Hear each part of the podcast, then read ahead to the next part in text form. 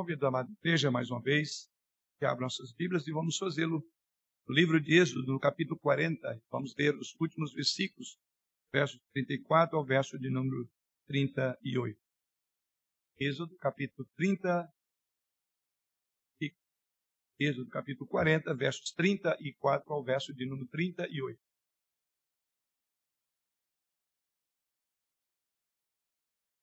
Assim nos diz o Senhor através da sua santa, inerrante e infalível palavra. Então a nuvem cobriu a tenda da congregação e a glória do Senhor encheu o tabernáculo. Moisés não podia entrar na tenda da congregação, porque a nuvem permanecia sobre ela e a glória do Senhor enchia o tabernáculo. Quando a nuvem se levantava de sobre o tabernáculo, os filhos de Israel caminhavam avante em todas as suas jornadas.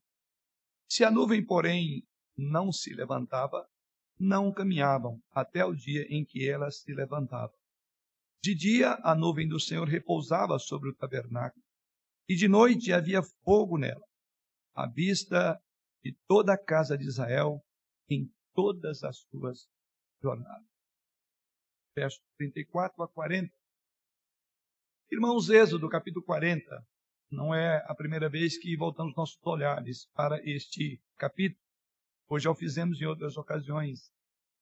Mas desde o capítulo 40 nós temos aqui uma visão da conclusão do tabernáculo ordenado pelo Senhor e da consagração desse tabernáculo ao serviço do nosso Deus. E assim os versos de 1 a 17, a última vez em que nos encontramos, estivemos juntos no domingo passado, nós vimos nos versos 1 ao verso 17 a importância e o valor da presença de Deus na vida do seu povo. E então, nos versos 18 ao verso de número 33, temos uma descrição detalhada do cumprimento daquelas instruções para a montagem do tabernáculo. E isto então nos leva às últimas palavras do Êxodo. É o texto que temos diante de nós. O nosso último sermão sobre o livro de Êxodo. Mas não fiquem surpresos de eu ainda voltar a falar de Êxodo. Mas esse é o último sermão. Agora, nessas palavras que lemos aos irmãos, a partir do verso de número 34, são palavras finais.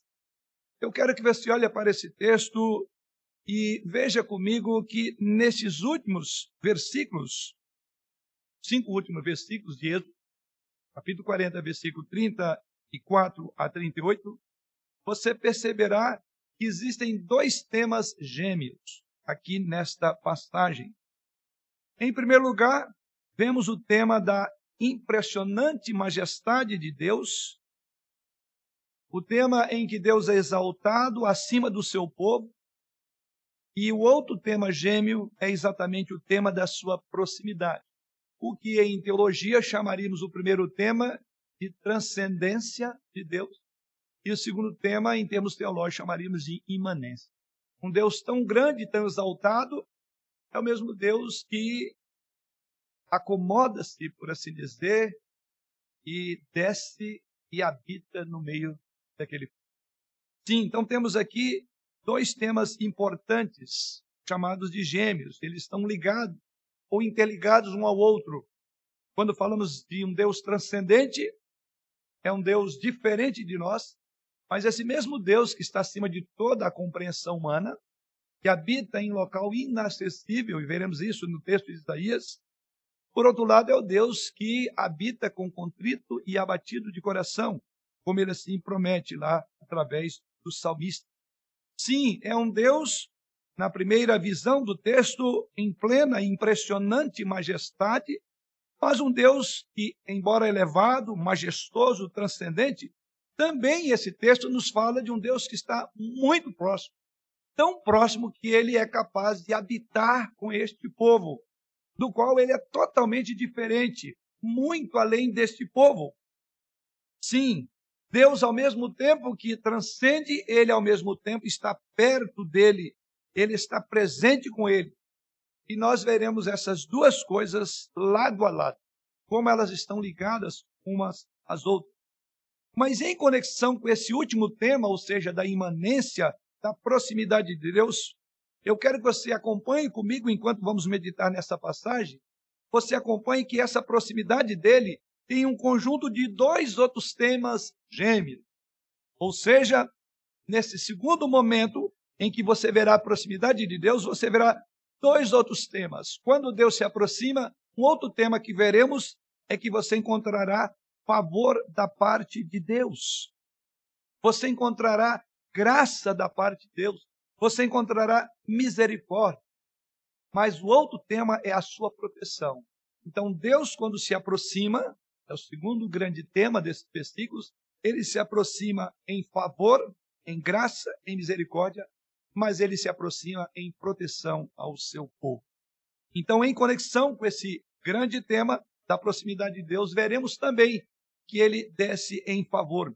Ele está perto do seu povo. O fato de que ele vem para o tabernáculo, habitar no tabernáculo, dessa forma, ele está mostrando o seu favor para com o seu povo. Ele está aprovando o que esse povo fez. Ou seja, nós vemos que nesta passagem é o resultado de tudo aquilo que Deus preparou para que o povo andasse e fizesse. Ou seja, eles construíram o tabernáculo, eles montaram o tabernáculo assim como Deus lhes havia dito para que fizessem. E aí onde os irmãos vão ver o tema da obediência, da, da forma como Deus disse. E encontramos isso desde o capítulo 39 até o capítulo número 40, várias vezes, tudo fez conforme o Senhor falou.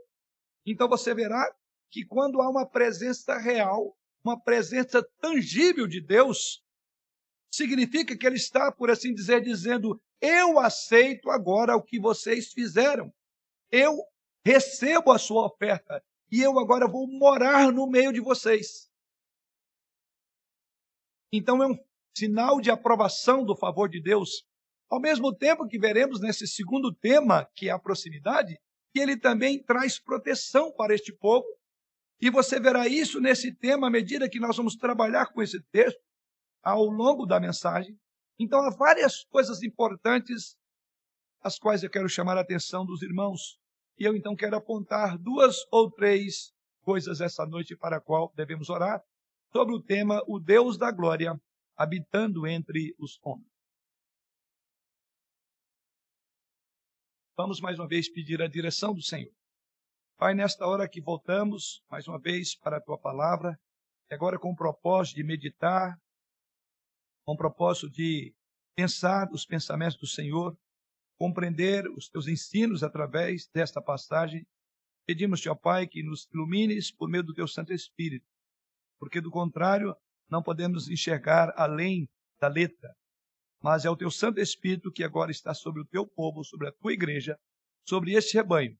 E é sob a direção do teu Espírito que queremos permanecer para sermos instruídos, edificados, desafiados encorajados por meio da tua santa e bendita palavra.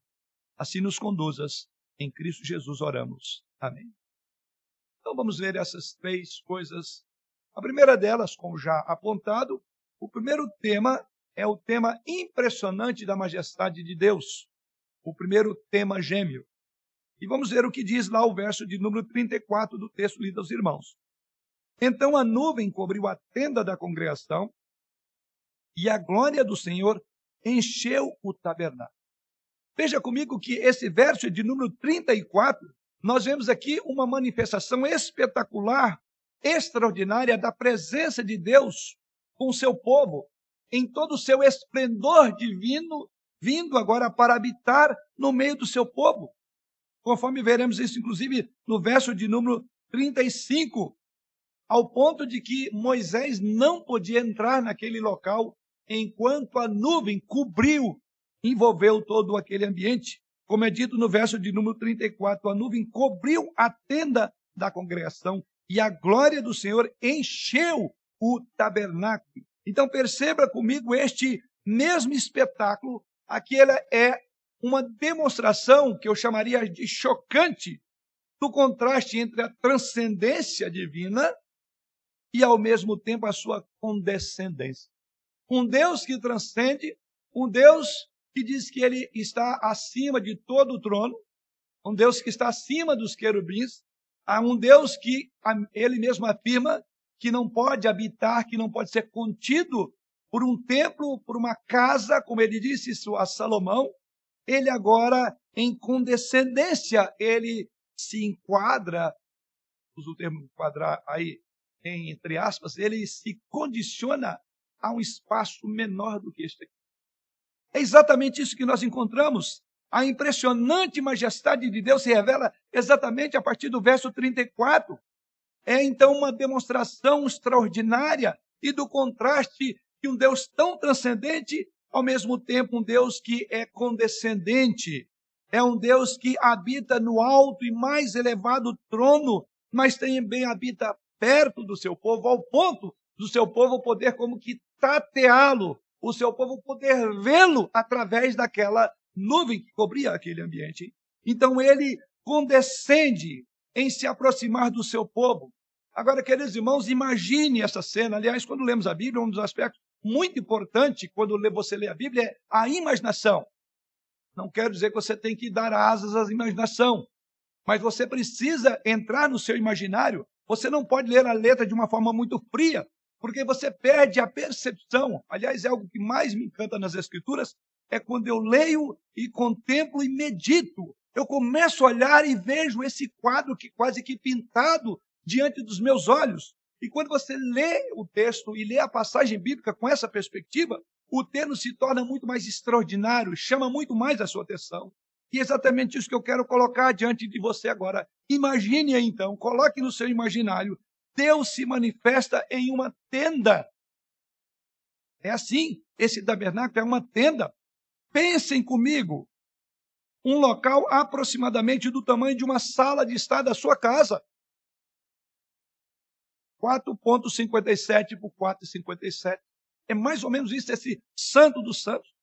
Imagine, queridos, que a gloriosa e singular manifestação de um Deus que transcende Agora ele vem para a vida do seu povo, um Deus que está além do universo, porque ele próprio diz que nem os céus dos céus podem contê-lo.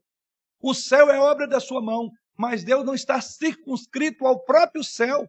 E o céu que eu e você vamos viver não é, por assim dizer, o céu de Deus, porque ele não pode ser contido. E eu sei que isso aqui é muito difícil para você pensar, imaginar, porque eu quero crer que quando você pensa no céu, você imagina que você vai estar lá e Deus contido naquele espaço.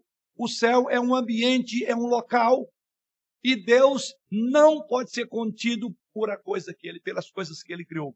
E por isso que Isaías então diz que nem os céus dos céus podem conter a Deus. Então isso é importante imaginar quando você lê a Bíblia e você vê um Deus que diz que nem os céus podem contê-lo, porque o conceito de Deus é além do tempo e do espaço, transcende qualquer concepção humana. Por isso que o estudo de Deus é um estudo metafísico, é além do campo da física. Então esse Deus que é tão transcendente, pense comigo, ele agora se condiciona a estar num espaço tão pequeno quanto de uma sala de estar. E ele manifesta numa estrutura de um tecido menor que uma sala. Ou seja, o que vemos aqui, a condescendência de Deus manifesta-se exatamente neste ponto. Por isso que eu falei que são temas gêmeos, tão soberano e transcendente, mas ao mesmo tempo ele se condiciona, ele se manifesta, ou ele decide, ele escolhe como lugar da sua manifestação uma tenda. E uma tenda que vai mover-se pelo deserto, conforme veremos em todos os tempos.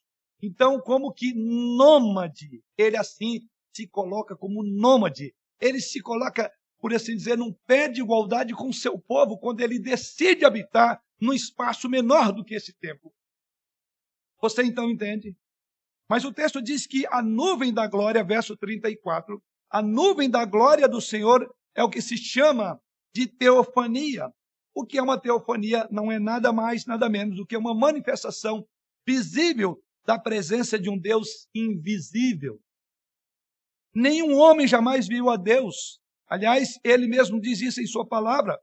E assim ele se manifesta, diz o texto aqui, de uma maneira visível, porque ele tem como propósito revelar ao seu povo.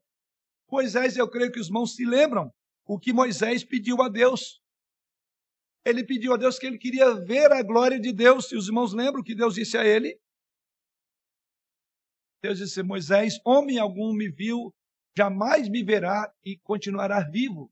Não é possível me ver, Moisés, pois bem aquele Deus que havia dito a Moisés que homem algum poderia vê-lo, ele agora se manifesta em condescendência e ele aqui se revela nesta forma de uma teofania ou daquela nuvem, conforme diz o próprio texto sagrado.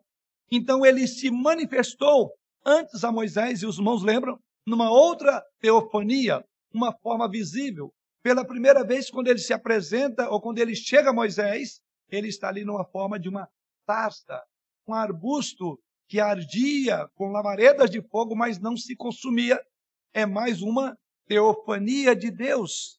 E aqui na nuvem, a nuvem de glória, ele está se manifestando ao seu povo, porque o texto diz que a nuvem cobriu a tenda da congregação e a glória do Senhor encheu o tabernáculo. Que coisa extraordinária. Enxergamos logo no primeiro momento, no versículo de número 34. Mas é bem verdade, irmãos, que às vezes ele se manifesta dessa maneira, em teofania, em forma visível. Mas o que Deus tem como propósito? Nesse texto tem duas coisas que Deus faz. Primeiramente, ele faz isso para instruir. Em outras ocasiões, ele se manifestará dessa forma para proteger. Então, ou seja, Deus vem de forma teofânica, ou seja, ele se manifesta através de algo visível que os próprios homens podem enxergar, e o propósito é tanto para instruir, para proteger. E é o que nós vamos ver exatamente aí. Veja no verso de número 34, e aqui no verso 34, ele primeiramente se revela dessa forma para instruir e observe o verso 34. Há um paralelo de ideias no verso 34 que ajudará eu e você a entender algo que está acontecendo aqui. Então, observe comigo o verso 34, um paralelo aqui. O primeiro paralelo você encontrará quando diz aí que a nuvem cobriu. A primeira palavra diz que a nuvem cobriu a tenda da congregação. E então olhe para a segunda parte da frase desse verso. E diz que a glória do Senhor encheu o tabernáculo. Grave bem essa expressão. Peraí, está se falando de dois lugares? Como nós falamos, há um paralelo. E esse paralelo é outro princípio na língua hebraica que nos ajuda a entender. Tanto é que tem uma linguagem de, chamado paralelismo. Um monte de outras expressões que eu poderia usar e não vai fazer sentido para os irmãos. Mas aqui nós temos um paralelo. Por quê? Por que, que ele chama no primeiro momento de tenda da congregação? Mas depois é dito lá que encheu o tabernáculo. Ele está falando de coisa diferente. Então aqui é um paralelo. E eu quero que você perceba que algo tem a nos ensinar por que, que usa esse paralelo. Tenda da congregação e tabernáculo são duas frases alternativas para descrever a mesma estrutura. Ele não estava falando de coisa diferente, porque o tabernáculo ou tenda da congregação é a mesma ideia. Mas por que que Moisés usa duas palavras para descrever o mesmo assunto, a mesma estrutura. Você verá isso na frase, mas há um outro paralelo. Qual é o outro paralelo ainda no verso de número 34? A expressão aí, nuvem cobriu a tenda da congregação. Eu quero que você olhe o outro paralelo. Nuvem cobre a tenda da congregação. E diz que à medida que cobriu, aí há outra palavrinha, outro paralelo. paralelo. É o quê? a glória. Joia, alguém acompanhou aí. Muito. Então, por que temos esse paralelo? Tenda da congregação é o mesmo que tabernáculo. Para dizer que também a nuvem é o mesmo que a glória. A glória do Senhor encheu o tabernáculo. É a nuvem que cobriu. Ele diz que à medida que ela cobriu, então a glória do Senhor. Então você entende que tem duas imagens aqui e temos dois paralelos dentro do texto, porque com a nossa visão, porque Deus tem, pretende instruir. Ele está ensinando o seu povo com esses dois paralelismos aqui. Então a glória do Senhor é visivelmente, manifestada, aqui diz o texto. Mas a pergunta é como que a glória do Senhor é visivelmente manifestada? Nesta nuvem maravilhosa, nesta nuvem sobrenatural, Assim, então, podemos chamar essa nuvem de nuvem da glória. é uma manifestação visível de um Deus invisível. E nesse contexto que Moisés usa a palavra, a nuvem de glória significa favor e aprovação de Deus. Isto é, o seu conhecimento de que Israel fizera exatamente o que ele havia dito para Israel fazer, que é construir o tabernáculo. Então Deus está instruindo através dessa sua manifestação. Você lembra bem, esse povo foi infiel, essa nação foi infiel no incidente do bezerro de ouro. E o fato de que ele está agora aproximando e enchendo aquela tenda, aquela casa, é um sinal visível. E o sinal que Deus está dizendo é mais ou menos o seguinte: olha, agora vocês fizeram exatamente aquilo que eu disse. Então, olha o que eu vou fazer. Você construiu aquele bezerro de ouro porque você queria experimentar o quê? Proximidade de mim. E você sabe que isso custou, custou a minha proximidade. Eu creio que os irmãos lembram daquela mensagem. E Deus disse: Eu não vou mais, custou, eu não vou ficar próximo. Vocês não queriam Deus próximo, mas quando vocês me desobedeceram, custou a minha proximidade, eu não ia andar mais com você. Mas agora, Deus está dizendo: agora você fez de maneira que eu disse que você deveria fazer. E sabe o que você vai acontecer, o que vai acontecer como resultado? Você vai experimentar a minha proximidade. Veja que o tema obediência é importante, irmão. Então não pense você, nem aqueles que nos acompanham pelas redes, à distância, que a desobediência é o caminho, é o acesso mais rápido à felicidade. Ao contrário. Nós aprendemos isso quando os nossos pais desobedeceram, Adão e Eva. Então veja, ele disse: agora você me obedeceu, obedeceu, você terá a minha proximidade. Então quem anda em desobediência nunca terá a proximidade de Deus, mas terá o seu justo juízo, o seu reto juízo. E assim então, a sua aprovação está sendo mostrada à medida que ele se aproxima nessa manifestação visível, nesta nuvem que é a nuvem de glória. O fato de a nuvem cobrir o tabernáculo, como enxergamos no verso de número 34, após a sua conclusão, é uma demonstração de que Deus estava aprovando a obra que Moisés e o povo havia feito. Então, com isso, ele mostra o seu favor. Mas, como disse, isso também aponta a sua proteção. Isso nós encontramos no final do verso de número 34. Deus faz isso também para proteger. Veja o que diz o verso de número 34. Em especial a última expressão, ou as últimas expressões. Verso de número 38. Em todas as suas jornadas. Ou seja, Deus disse: Eu vim para também proteger e vou andar com vocês em todas as suas jornadas. Então, o que vemos aqui, irmãos, nessa expressão final do capítulo de número 40 é Deus vindo cuidar, Deus vindo proteger o seu povo, Deus andando no meio do seu povo e andando com o seu povo, conforme vimos isso a semana passada. O que Deus está dizendo aqui é o seguinte: olha, eu estou aqui. Eu estou aqui, meu povo.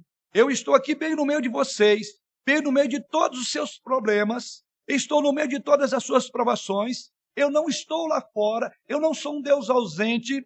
Eu não sou um Deus indiferente em algum lugar no universo, mas eu estou aqui, bem no meio disso. Eu estou no meio disso com vocês. E eu estou no meio de tudo isso e sei o que vocês estão passando. E é por isso que eu estou aqui. Eu estou para proteger, para te guiar. E você não sairá mais da minha presença. Você não poderá andar sem que eu vá primeiro, sem que eu me levante primeiro. E o levantar nós entendemos aqui. A nuvem saía do povo acompanhado. Você veja que coisa maravilhosa. Mais do que uma promessa de Deus conosco, que o próprio Jesus é o Emanuel, você não tem como andar se Deus não estiver à frente. Você lembra que Moisés disse isso quando Deus disse: Olha, eu não vou com vocês. Aí Moisés disse: Senhor, se a tua presença não é conosco, não nos faça dar um passo desse local. Sim, em outras palavras, a nuvem de glória é aqui uma manifestação visível da presença constante de Deus.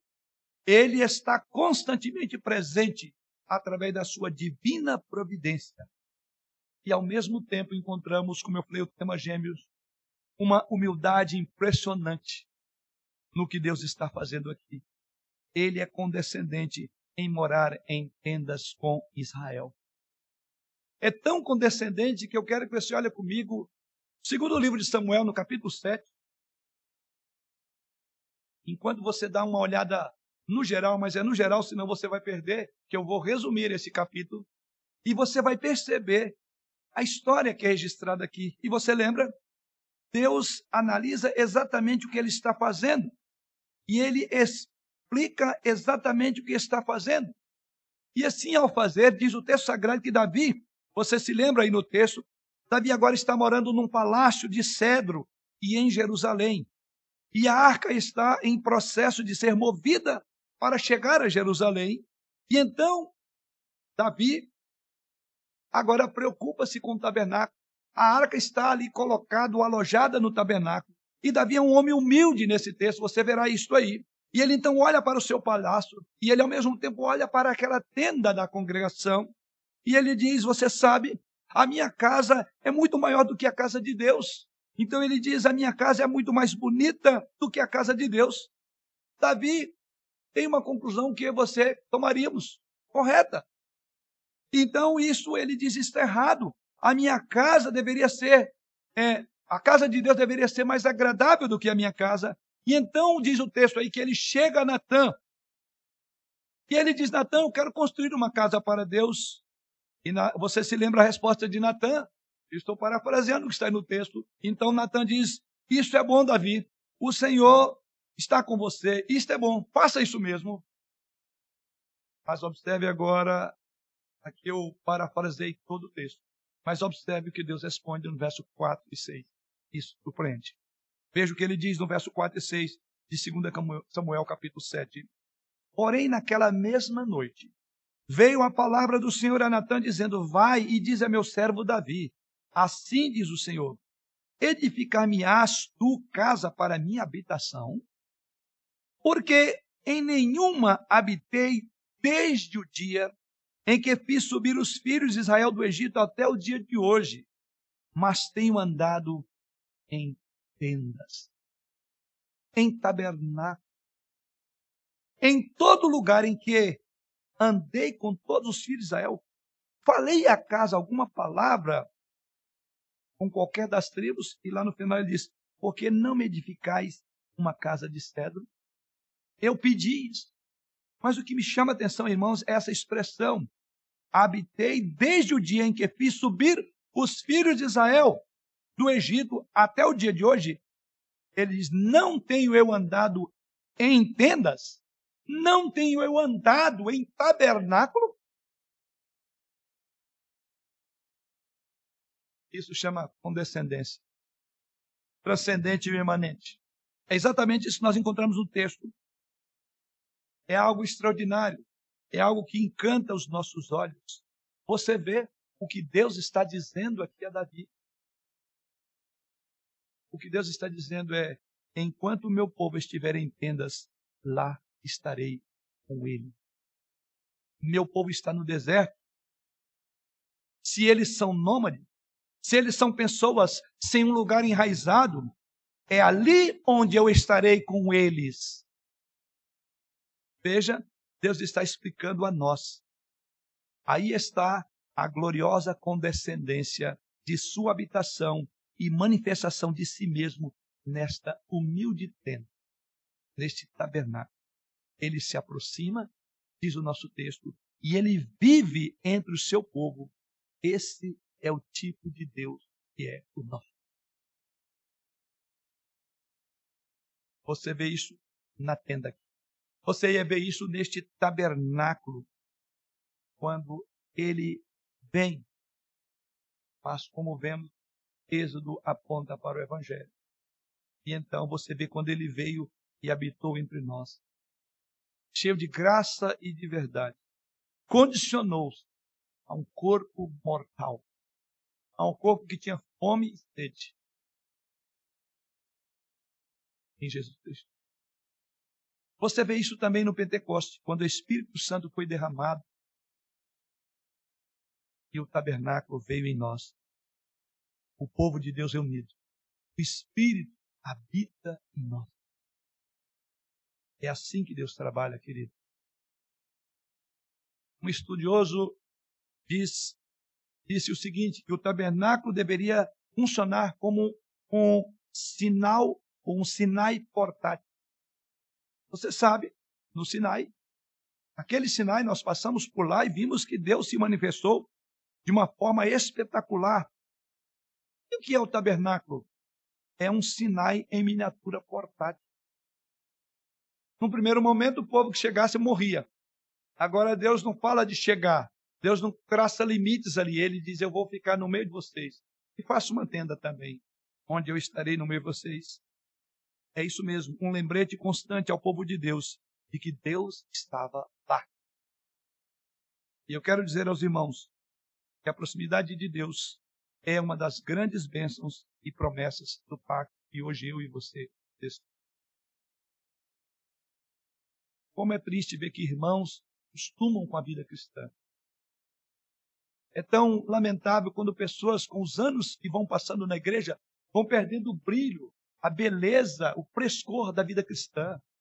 Aquele entusiasmo que, vê de regra, dizemos, mas o novo convertido, ele vem com fogo, com calor, e quer fazer tudo, e ele quer converter todo mundo, como se pudesse fazê-lo.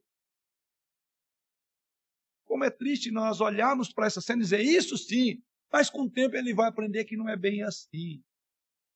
Aliás, nós devemos aprender com ele que esse fogo jamais deveria perder.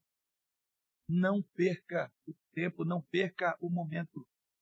É algo extraordinário, porque a grande bênção do pacto é Deus presente em nós.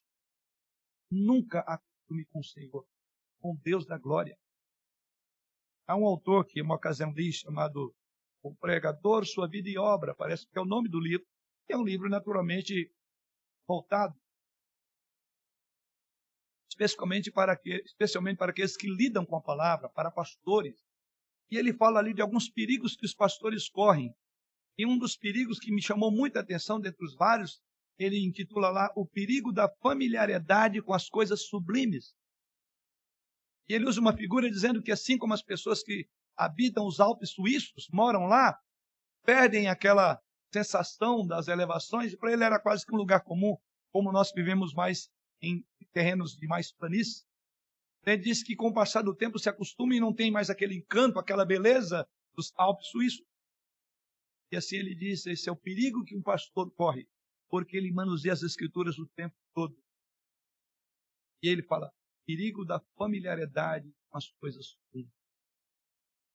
Eu quero aplicar isso à vida do irmão.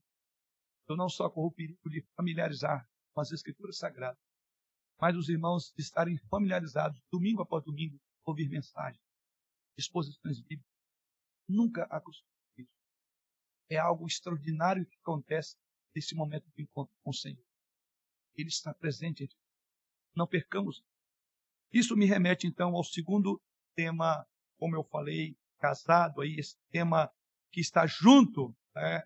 esse tema que fala, esse tema gêmeo, se por um lado esse Deus transcendente, que vem para ensinar, para proteger o povo, por outro lado, nós vemos um Deus de proximidade. Veja o verso de número 35.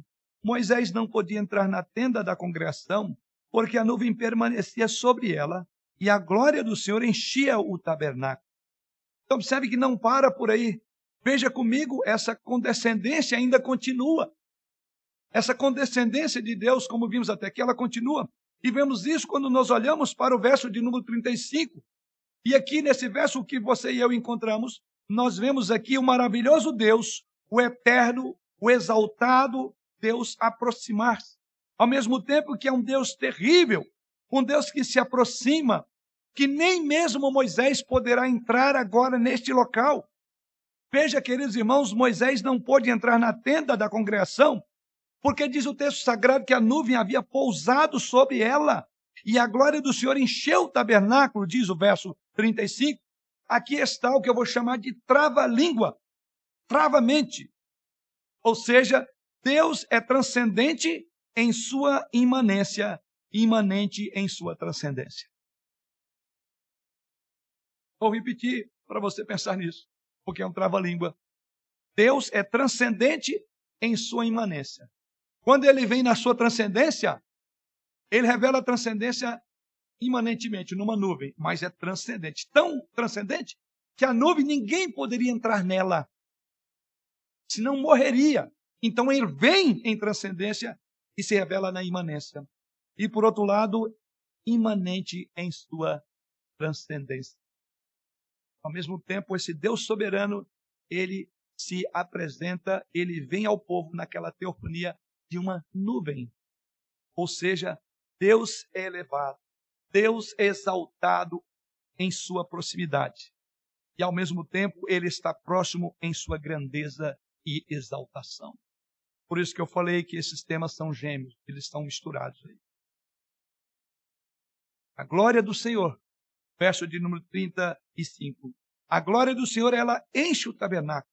E o que vemos quando essa nuvem de glória desce sobre aquele local revela a majestade transcendente de Deus.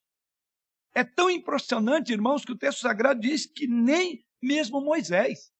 Veja, o único entre os anciãos se aproximaria de Deus. Se aproximou de Deus no passado. Os irmãos lembram quando Deus veio a ele? Numa sassa que ardia e não se consumia, diz: Para por aí, Moisés, porque o local agora é santo.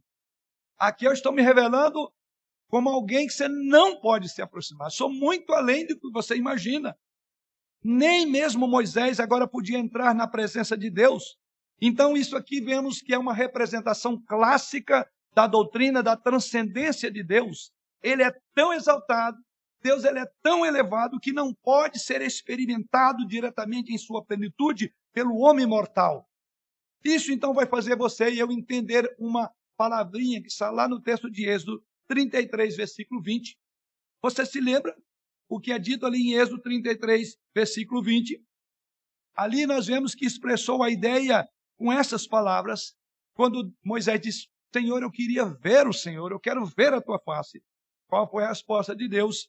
Não me poderás ver a face, porquanto homem nenhum verá a minha face e viverá. Homem nenhum verá a minha face e viverá. E agora aquela glória está descendo. E mesmo Moisés não pode entrar no tabernáculo, porque a glória do Senhor habita nela. E é por isso que ele diz: homem algum poderá ver a minha face e permanecer. Então agora você entende? Deus agora vem no tabernáculo, verso 35, e ninguém pode falar. É a transcendência de Deus. É por isso que você se lembra da história maravilhosa. Quando você olha Moisés preocupado em ver a face de Deus, e Deus disse: Você não pode me ver, Moisés. Vejam, Moisés está nos lembrando novamente de que nós temos uma necessidade de um mediador se quisermos experimentar comunhão com o Altíssimo, com o Santo, com o Transcendente. Moisés está ensinando a mim e a você que sem este mediador jamais veremos a glória.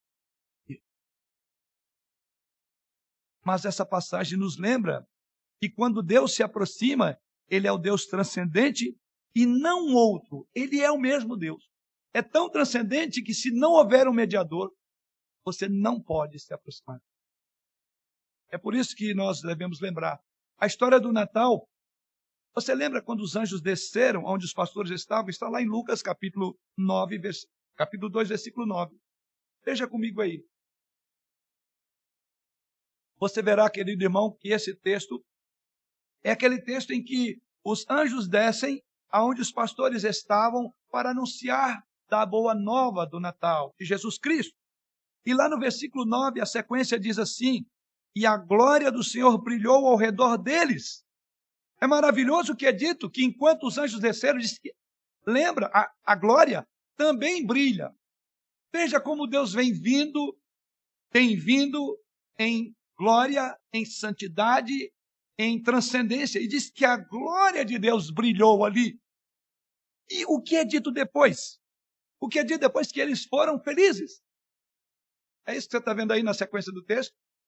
Mas acompanhe comigo. Na sequência do versículo 9 é dito que eles ficaram tomados de grande temor. Sim, é o que acontece quando o Deus transcendente se aproxima. Ele é elevado, ele é exaltado em sua proximidade. E o resultado está aí. Da parte dele é graça calmante. Enquanto nós ficamos aterrorizados e ainda ele está perto de nós, em sua elevação e exaltação, não é outro que vem. Essa é a beleza do cristianismo. É Deus mesmo que vem. E isso causa sempre e sempre causará este, essa perplexidade por causa da glória. E diz que eles ficaram tomados de grande temor. Sim, querido irmão, eu e você precisamos de ter essa, esse sentimento da dignidade de Deus entre nós. Isso deve coibir qualquer ato pecaminoso, qualquer descuido, qualquer imoralidade, qualquer atitude que é contrária à visão desse Deus. A nossa vida é corandel, é diante da face do Senhor, porque é Ele que vem, não é outro, Ele não manda mensageiro, é o próprio Deus. Porque o próprio Jesus Cristo disse: Eu vou continuar entre vocês. Eu enviarei o outro o consolador que estará com vocês. Não deixarei órfão. E eu quero crer que uma das razões porque a igreja está ficando mundanizada, porque o paganismo está tomando conta da igreja evangélica, é porque nós temos perdido a visão do Shekinah, da glória de Deus que está entre nós. Nós estamos acostumados com Deus. Lembre os irmãos, a partir do, do capítulo 34, todo ele é adoração, adoração, adoração. E quando olhamos a maneira como Deus tem sido adorado, no contexto do meio chamado evangélico, é uma tristeza, é uma vergonha, é uma decepção, porque perdemos a noção do que é necessário. É coragem de vergonha, é ficar tomado de temor por saber que Deus está ali, olhando o que eu estou fazendo, o que eu estou pensando, as decisões que eu tenho tomado. Isso é fundamental, porque é isso que está no texto da nossa, da nossa passagem essa noite. Ele é elevado, ele é um Deus exaltado, e ele se aproxima e ele sonda os corações e os pensamentos. Ah, se todos nós estivéssemos o tempo todo pensando nisto, certamente a nossa postura, as nossas decisões, os nossos pensamentos seriam refeitos a nossa postura, a nossa conduta. Nós estamos brincando com Deus, estamos tratando como um igual a nós. É Ele que está entre nós. É Ele que veio habitar entre nós. Mas você lembra do que Deus diz lá em Isaías, através do profeta Isaías, no capítulo 57, versículo de número 15. Isaías 57, 15 diz lá: Porque assim diz o alto e o sublime, que habita na eternidade, cujo nome é santo, num alto e santo lugar. Veja quantas expressões importantes.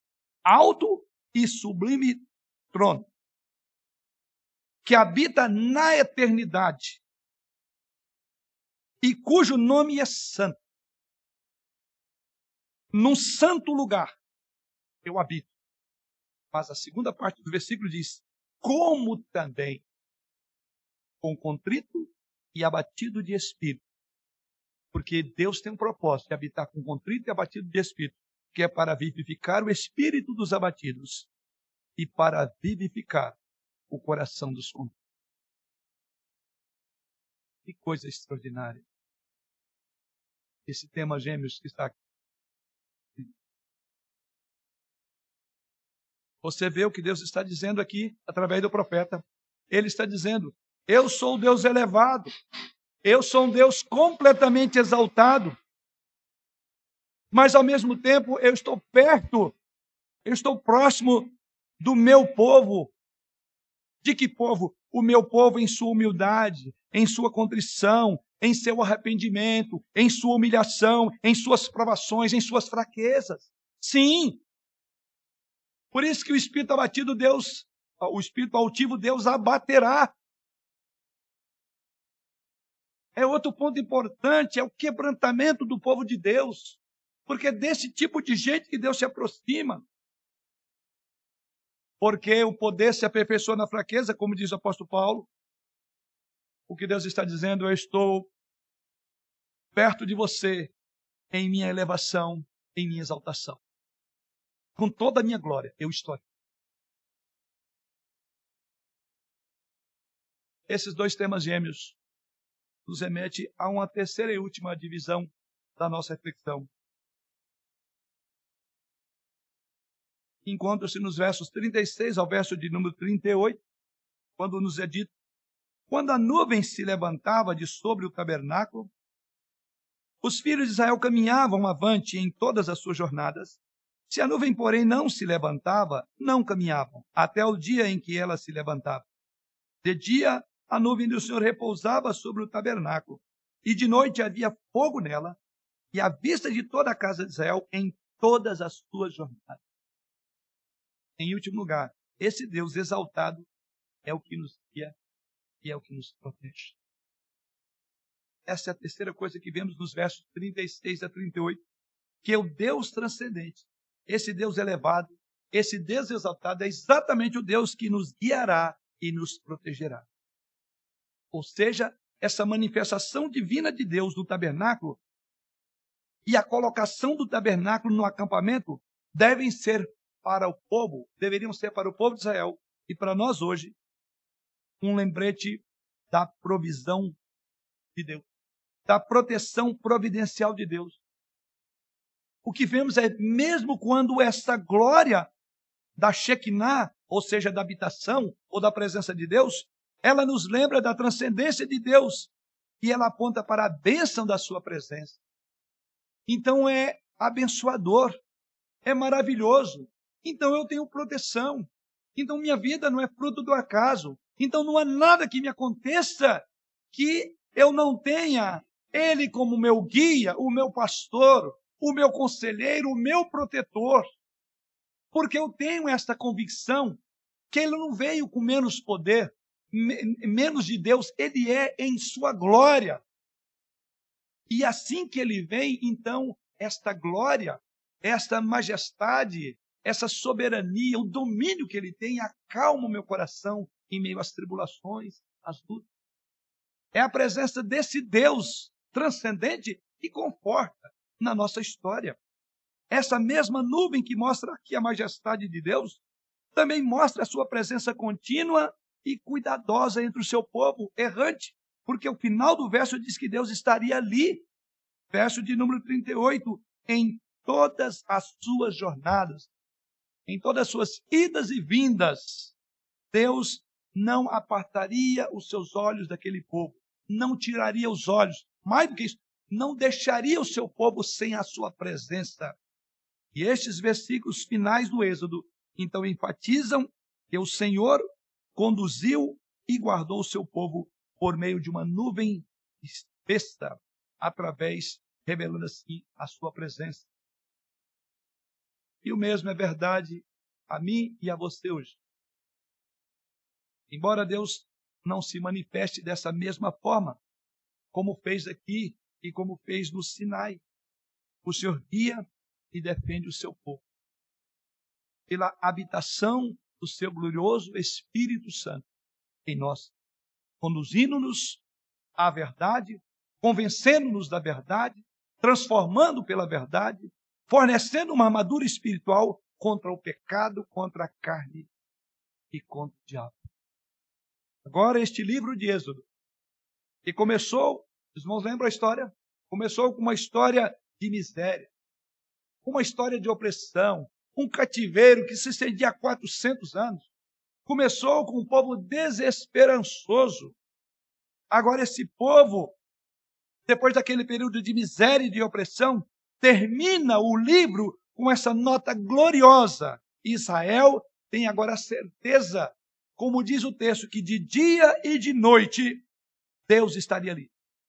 Que de dia e de noite o Deus do universo, o Deus transcendente, haveria de pairar ao redor deles para protegê-los, para guiá-los, para defendê-los, para ajudá-los, para controlar e dominar o seu. Que coisa maravilhosa.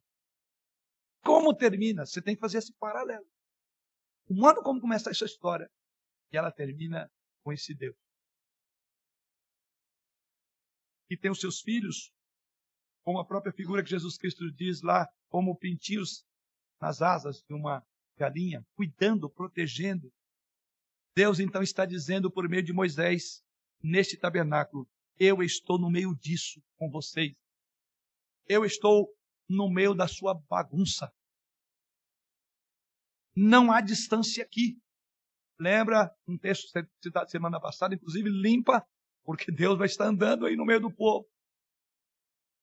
O Altíssimo desceu no meio da experiência dramática e traumática de Israel, em suas dificuldades, em suas fraquezas, em seus pecados. Ele está muito mais próximo do que você imagina também de você. Ele não habita mais num tabernáculo. Ele habita em você. Tão perto assim. Tão extraordinário assim. Agora, Deus entenda que Ele está no meio dessa bagunça, cercando e pairando a habitação daquele povo. Nós temos esse Deus gracioso, amoroso, todo-poderoso, muito próximo de nós, para nos guiar e nos proteger. Deus está perto de nós e nos lembra disso quando lemos o Êxodo, e em especial o tabernáculo. Para concluir, irmãos, uma última coisa. O tabernáculo serve como lugar da presença de Deus, como vimos até aqui. O tabernáculo serve como lugar onde Deus haveria de manifestar a sua presença a Israel. E não outro Deus, mas um Deus em transcendência, imanentemente sendo visto por aquela coluna de nuvem. É o lugar onde Israel experimenta a presença. Então, para concluir, eu quero pensar sobre isso. Aonde é que Deus manifesta a sua presença? Veja exatamente isso. Ele se manifesta naquele local. Tinha um, ambi um ambiente, tinha aquele local. Mas a minha pergunta é: nós crentes da nova aliança, onde é o lugar especial onde você experimenta a presença de Deus? Onde? É aquele lugar onde você experimenta uma proximidade especial com Deus. Eu não tenho dúvida que eu e você poderíamos testemunhar. E noites mal dormidas, sonos que inquietam-nos. Talvez você sentiu a presença de Deus ali com você. Uma noite que se estendeu de um filho acamado, de uma doença terminal. Você sentiu, você experimentou o gozo da presença de Deus vindo, pairando sobre o seu, a sua vida e trazendo paz. Não há dúvida disso uma proximidade especial com Deus. E eu creio que todos nós poderíamos dar testemunho de momentos em que Deus estava tão péssimo, tão próximo de nós, como se pudéssemos tocá-lo, apalpá-lo, como fez Jó, lembra? Jó disse que aqueles momentos difíceis o fez quase que tatear a Deus. Meus olhos, meus ouvidos apenas ouviam, eu ouvi falar de ti, mas agora, Pai, meus olhos te veem. Eu quero crer que todos nós temos um pouco nas nossas experiências. Mas você sabe, Jesus Cristo diz que você, que hoje eu e você somos agora o próprio templo de Deus, o tabernáculo de Deus. E é onde é que Deus, de uma forma quase que clássica, nós ouvimos e só o tema maior é Ele, e sempre Ele, no templo. Templo que muitos têm abandonado, deixado.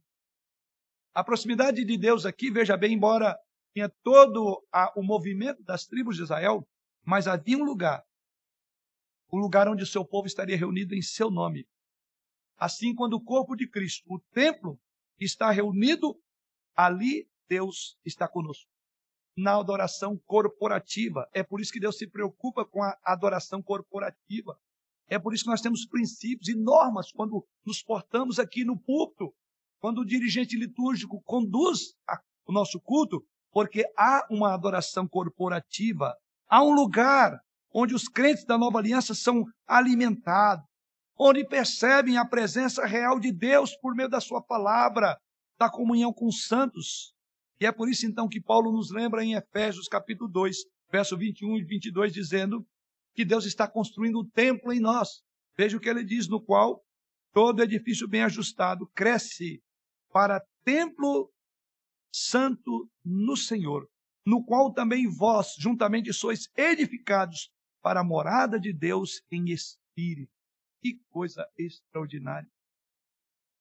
Talvez você pode estar dizendo a si mesmo, mas eu não vi nenhuma nuvem e não tem nenhum fogo que aparece na minha casa e nem na minha vida.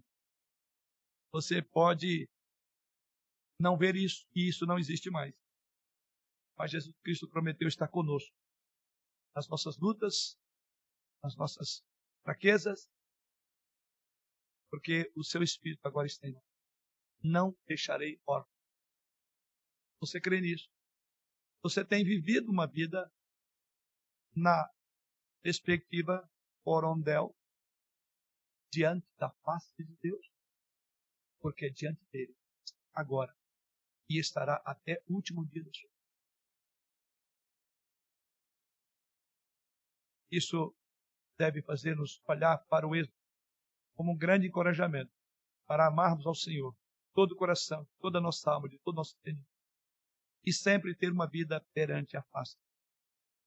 Que Ele assim nos dê essa graça para compreender não só essas verdades, mas também a grande e singular verdade de que Deus habita em nós. Isso significa que não somos como éramos antes.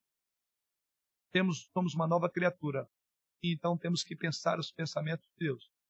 E temos que viver na expectativa de Deus está diante de nós, olhando todos os nossos dados, sondando o nosso coração, nosso porque é diante dele que um dia estaremos para prestar conta, mas ao mesmo tempo saber que esse Deus transcendente é um Deus em graça, misericórdia, perdoa pecadores e se aproxima, como diz o Isaías, do contrito e abatido coração. Ele assim nos abençoe.